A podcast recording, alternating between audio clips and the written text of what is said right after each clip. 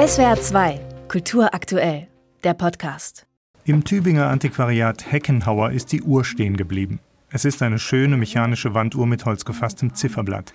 Und ihr Stillstand hat nichts mit Nostalgie zu tun, eher mit dem Gegenteil. Inhaber Roger Sonnewald kommt einfach nicht dazu, die Uhr in seinem Laden regelmäßig aufzuziehen.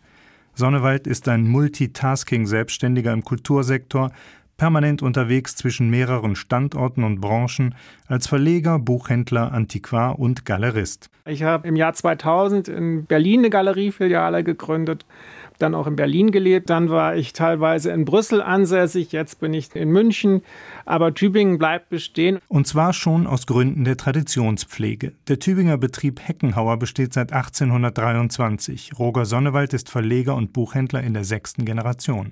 Als Ahnenreihe ist das schon einigermaßen ehrfurchteinflößend, aber noch rein gar nichts im Vergleich zur Historie des Gebäudes, in dem Heckenhauer residiert, am Holzmarkt Nr. 5 mitten in der Tübinger Altstadt.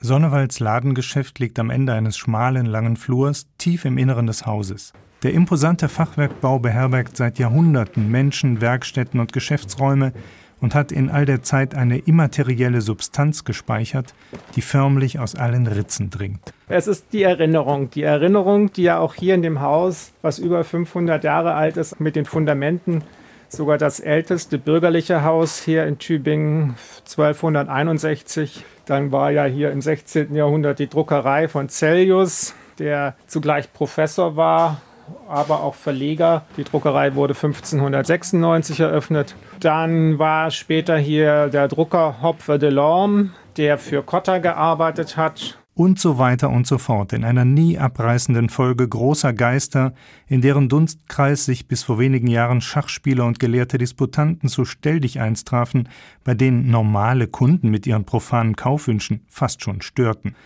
Vielleicht war es diese Atmosphäre, die im Jahr 1895 auch den jungen Hermann Hesse angezogen hat, der eine Lehrstelle als Buchhändler suchte, es andernorts manchmal nur wenige Tage aushielt, hier bei Heckenhauer aber drei Jahre blieb und sogar verlängerte.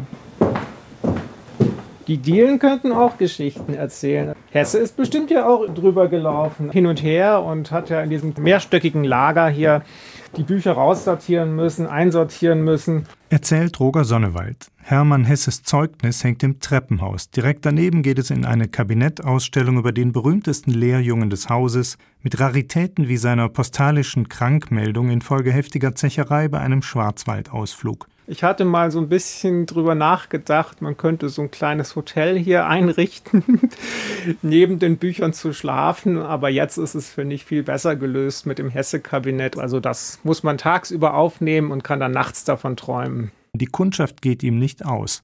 Verblüffend ist dabei, wie viele junge Kunden sich für anspruchsvolle historische Titel interessieren. Ich habe gerade heute ein sehr schönes altes Buch verschickt aus dem 16. Jahrhundert in Basel gedruckt, ein Homer-Text. Und ich habe einen sehr jungen Kunden, der Mitte 20 ist und sich riesig darüber freut, in Kürze dieses Buch in den Händen zu haben. Andere können sich noch weit intimere und dramatischere Begegnungen mit Sonnewalds historischen Beständen vorstellen. Zwei Frauen, Anfang 20, beugen sich verzückt über großformatige Atlanten aus dem frühen 17. Jahrhundert. Jeder Band mehrere Kilo schwer. Also es sind schöne Bücher, keine mhm. Frage. Es sind wirklich ja. schöne Bücher, ja. Wenn ich mir eine Todesart aussuchen könnte, würde ich gerne von einem solchen Buch erschlagen werden. SWR 2 Kultur aktuell. Überall, wo es Podcasts gibt.